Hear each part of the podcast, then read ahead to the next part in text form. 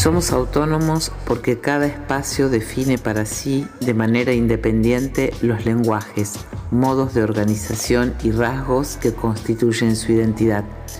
Somos escénicos porque la diversidad de lenguajes que nos atraviesa y nos convoca lo son, y porque buscamos poner permanentemente en escena que somos trabajadores e investigadores de las artes y la cultura y somos espacios más allá de las paredes e incluso sin ellas, porque ahí donde se milita intensamente, donde hay vínculo, donde hay experimentación y búsqueda, hay espacio.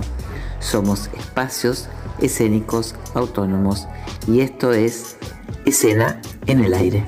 Trilce Radio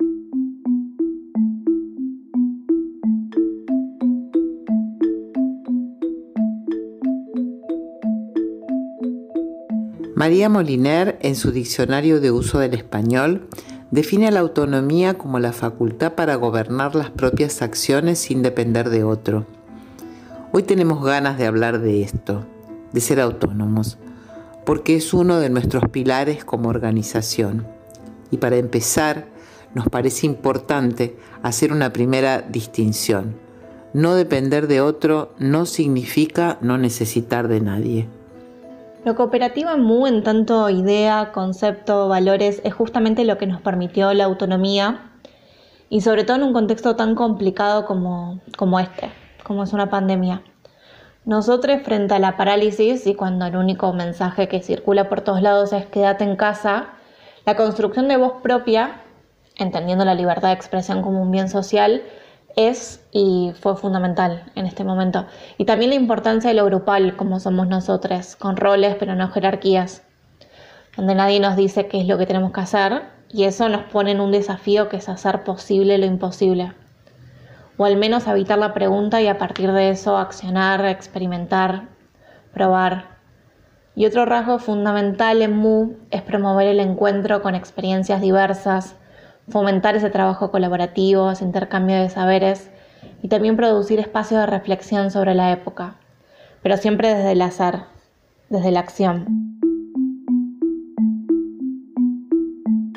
Martina Perosa integra La Vaca y tiene a su cargo el área escénica de MU, Trinchera Boutique, un espacio de trabajo nuevo que vino a sumarse a la multiplicidad de la cooperativa de trabajo. Sus palabras ponen en evidencia el complejo entramado de lo autónomo, que solo se sostiene y se construye desde lo colectivo. Así cada individualidad trabaja en libertad, pero con la plena conciencia de la responsabilidad que eso implica. Por su parte, Tano Cabrón nace como proyecto escénico impulsado por dos personas que luego fueron construyendo su comunidad y de ahí han decidido construirse como cooperativa de trabajo. En ese camino fueron encontrando su identidad artística y su posicionamiento político. Así nos lo cuenta nuestra compañera Laura Machi. El Tano Cabrón surge como un proyecto familiar, entendiendo este concepto de familia mucho más ampliamente que el vínculo sanguíneo, eh, si bien al principio fuimos dos socios, eh, su sostenimiento en el tiempo es una construcción colectiva que fuimos encarnando quienes trabajamos en todas las áreas e incluso también quienes vienen a bancar la parada cotidianamente. Así eh, nos encontramos con artistas mejorando el camarín público, sosteniendo desde el aporte de una gorra hasta la pintura de las salas y bueno, los trabajadores haciendo mucho más que lo que nos corresponde por nuestro trabajo. Entonces, Entendimos que el armado de una cooperativa de trabajo es el devenir natural de esta estructura sostenida colectivamente y que es la verdadera figura que nos contiene. Si bien nos encontramos en proceso de conformación, hoy como siempre seguimos trabajando juntos para hacer del espacio que nos ayudó a resistir al macrismo en la nación y que hoy consideramos esencial para enfrentar las políticas que desde el gobierno de la ciudad intentan devastar al sector. Eh, Queremos proyectarlo como un espacio hogar para esta gran familia cooperativa y para que todo compañero artista, activista, militante y trabajadores de la cultura eh, cuente con el espacio eh, y teniendo como estandarte la justicia social, el amor y la igualdad, pueda también sentirse en casa, bienvenida y respetada y apoyada para continuar esta batalla eh, porque bueno, somos autónomos, somos independientes, somos autogestivos y sobre todo somos fieles a nuestras ideas.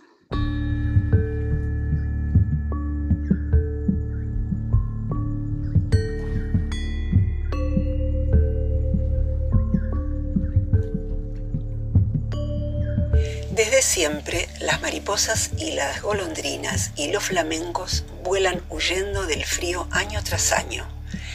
Y nadan las ballenas en busca de otra mar y los salmones y las truchas en busca de sus ríos.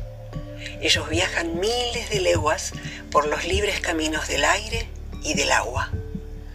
No son libres, en cambio, los caminos del éxodo humano. En inmensas caravanas marchan los fugitivos de la vida imposible. Sebastián Salgado los ha fotografiado en 40 países durante varios años.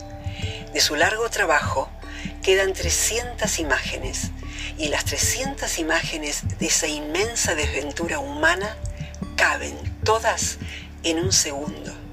Suma solamente un segundo toda la luz que ha entrado en la cámara a lo largo de tantas fotografías, apenas una guiñada en los ojos del sol, no más que un instantito en la memoria del tiempo.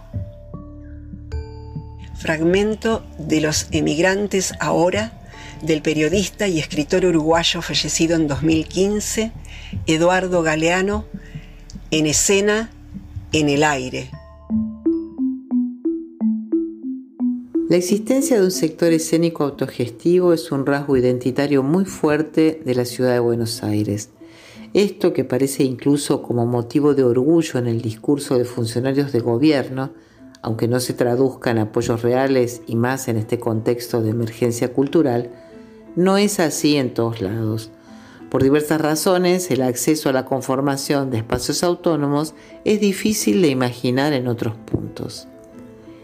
Además de integrar escena, Cintia Pineda es gestora cultural, creadora escénica, colabora en Archibrazo, Espacio Belgrado y forma parte de Fieras y la Red Internacional de Mujeres por la Cultura.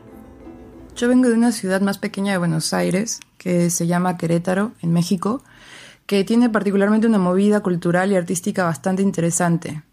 En principio, en México existen un montón de fondos concursables, que igual cada vez los hay menos o tienen menos presupuesto, pero sí creo que la mayor parte de la producción artística del país depende de esos fondos y también de los espacios oficiales.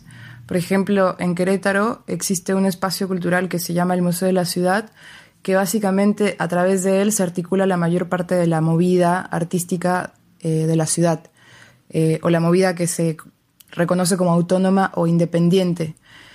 Es decir, que tú puedes hacer un montón de cosas en ese espacio, como ensayar o presentarte, eh, no solo en las artes escénicas, sino un montón de disciplinas artísticas. Y eso favorece un montón la, la creación y la producción artística, pero no así la creación de espacios autónomos. Contrario a lo que sucede acá en Buenos Aires, que si bien existen espacios oficiales, eh, el acceso a ellos no es tan sencillo y, bueno, se generó todo un despliegue de espacios culturales independientes en donde se alberga toda la, movida cultural de la ciudad y además no solo se alberga, sino que son los espacios mismos se vuelven productores y generadores de contenido. Eh, bueno, en Querétaro toda esa producción se articula a través de los espacios oficiales, mientras que acá, que igual es una ciudad más grande, sucede a través de estos espacios, ¿no? Eso yo creo que sería como una, diferencia bastante importante entre estas dos ciudades, pero yo creo que la similitud más grande eh, es que el sector cultural es un sector bastante precarizado en términos laborales aquí y allá. O sea, eso creo que es a rajatabla. Eh, pero bueno, hay que seguir como incentivando y motivando eh, la reflexión sobre los derechos culturales y laborales eh, de, de la gente, por ejemplo, los derechos culturales de la gente y los derechos laborales de las personas que nos dedicamos a la cultura.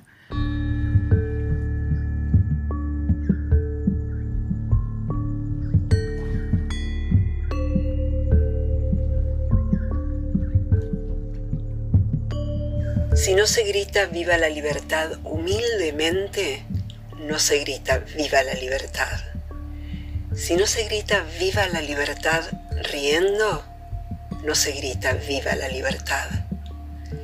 Si no se grita viva la libertad con amor, no se grita viva la libertad. Vosotros, hijos de los hijos, gritáis con desprecio, con rabia, con odio, viva la libertad. Por eso no gritáis, viva la libertad. Viva la libertad del escritor, poeta y director de cine italiano fallecido en 1975, Pier Paolo Pasolini, en escena, en el aire.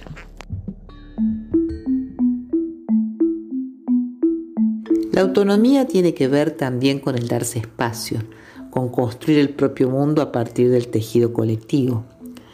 Connie Magdalani integra Felisa Cultura Arcoiris y nos dio la libertad, podríamos decir que nos dio la autonomía, para presentarla como quisiéramos.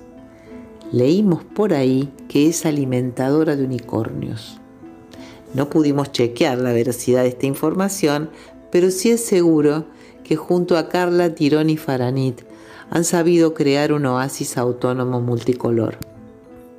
Bueno, para hablar del origen autónomo de Felisa hay que remontarnos a su inicio y su inicio es la Fiesta Jolie y el inicio de Fiesta Jolie a su vez es el foro de mujeres lesbianas y bisexuales Tres Jolie que creó Carla hace más de 20 años donde nada, había un montón de hilos, no existía Facebook en ese momento, entonces la verdad que se generó un punto de encuentro hermoso porque no había un espacio tampoco ni virtual ni real eh, para encontrarse con otras mujeres lesbianas y bisexuales. Y lo que se generó en ese foro fue hermoso, había un montón de hilos que se hablaban de, distintas temáticas, de actualidad política, cine, teatro, fotografía, obviamente había eh, cuestiones más tinderescas, pero no era el objetivo principal, juegos, música, bueno, lo que se les ocurra, se podía hablar ahí, se generaban un montón de encuentros y claro, se puso tan intensa y tan linda la energía del foro que surgió la necesidad de un encuentro analógico, ¿no? De foro virtual a fiesta, de fiesta a espacio cultural. Felisa es el ejemplo de cómo la acción va dando forma a proyectos, creando lugares que apuestan a otras lógicas y prácticas. Entonces ahí empieza la fiesta Jolie, originalmente replicando esto del foro solo para mujeres lesbianas y bisexuales. Se hacían una vez al mes, eh, nada, muy lindo. Pero bueno, en algún momento ahí aparezco yo en el panorama, eh, hasta ahí lo venía haciendo todo Carla, y yo siempre tuve una visión más como arcoíris de la vida, ¿no? Como esto de que las nenas con las nenas, los nenes con los nenes, para mí no va. Una elección propia, ¿eh? No, digo, a quien elige, a mí me gusta más lo, la diversidad, ¿no? A todo nivel. Entonces propuse abrir la fiesta y empezamos tipo como a una apuesta muy pequeña a los miércoles tratando de replicar las cosas que pasaban en el foro, ¿no? Esto en los miércoles de Jolie en inicio tenían eh, un ciclo de cine, de poesía, jugábamos al truco, tocaban bandas, pero bueno, era algo chico, pero chico que empezó a crecer un montón y se transformó en un éxito en poco tiempo. Yo me empecé a involucrar en la fiesta creo que en 2011, ya para el 2012 iban aproximadamente mil personas por miércoles, bajo la consigna el miércoles es el nuevo sábado, con la bandera arcoíris en la puerta y hablando siempre ¿no? de, de amor y de diversidad. Y bueno, esto, el crecimiento este de Jolie nos dio, nos dio una libertad económica que nos permitió salir del boliche, o sea, obviamente Jolie se sigue haciendo o se seguía prepandemia. Eh, y en el 2016 nos dimos cuenta que teníamos, que podíamos como pensar abrir un espacio propio, lo cual fue una gran alegría porque nos parecía que la fiesta se diluía todo lo que más nos gusta a nosotras, que es la parte más artística y cultural, y que quedaba mucho el punchi punchi, que la verdad es que personalmente no nos interesa. Entonces queríamos un espacio donde poder darle lugar a toda esa gran cantidad de artistas LGBTIQ que venían ya pasando por, por Jolie. Los miércoles queríamos que tuvieran su lugar y donde su arte pudiera como desarrollarse más, ¿no? También la otra cosa que nos motivaba mucho era salir de, los ambientes eh, bastante machistas y oscuros que tiene la noche. Eh, la verdad es que hemos tenido bastantes malas experiencias, entonces como no seducía mucho la idea de poder poner nosotras las reglas y, y de que fuera nuestro lugar, ¿no? Y bueno, nada, así es que surgió Felisa.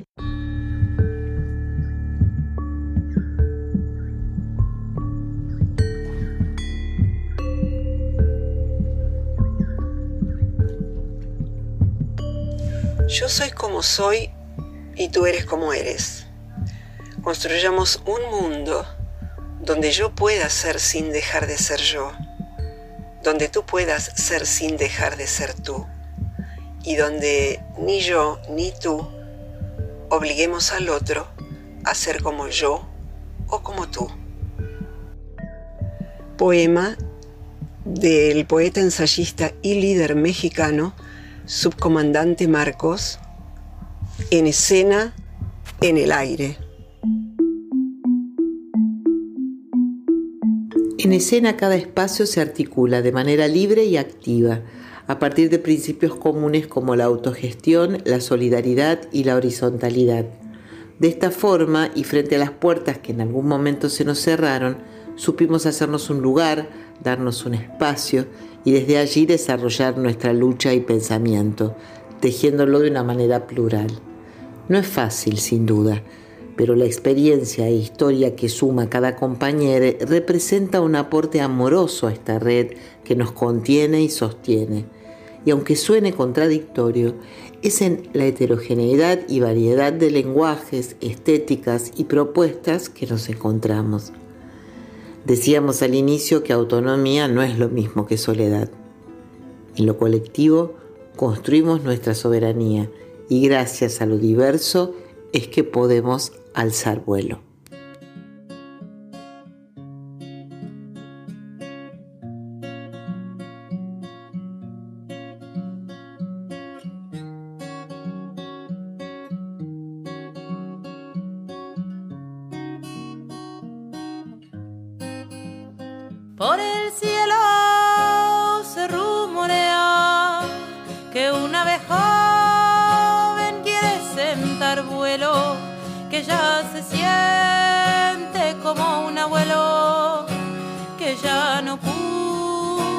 Cubre toda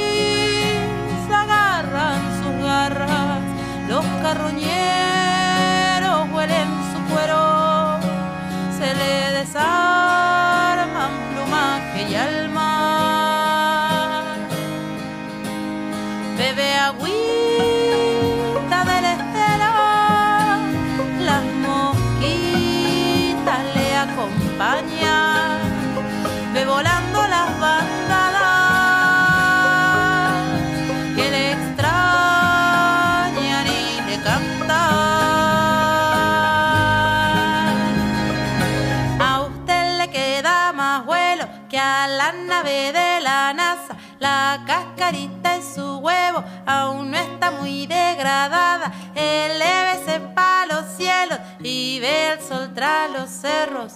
Cante y abra bien sus alas. Vuelva a respirar el alba.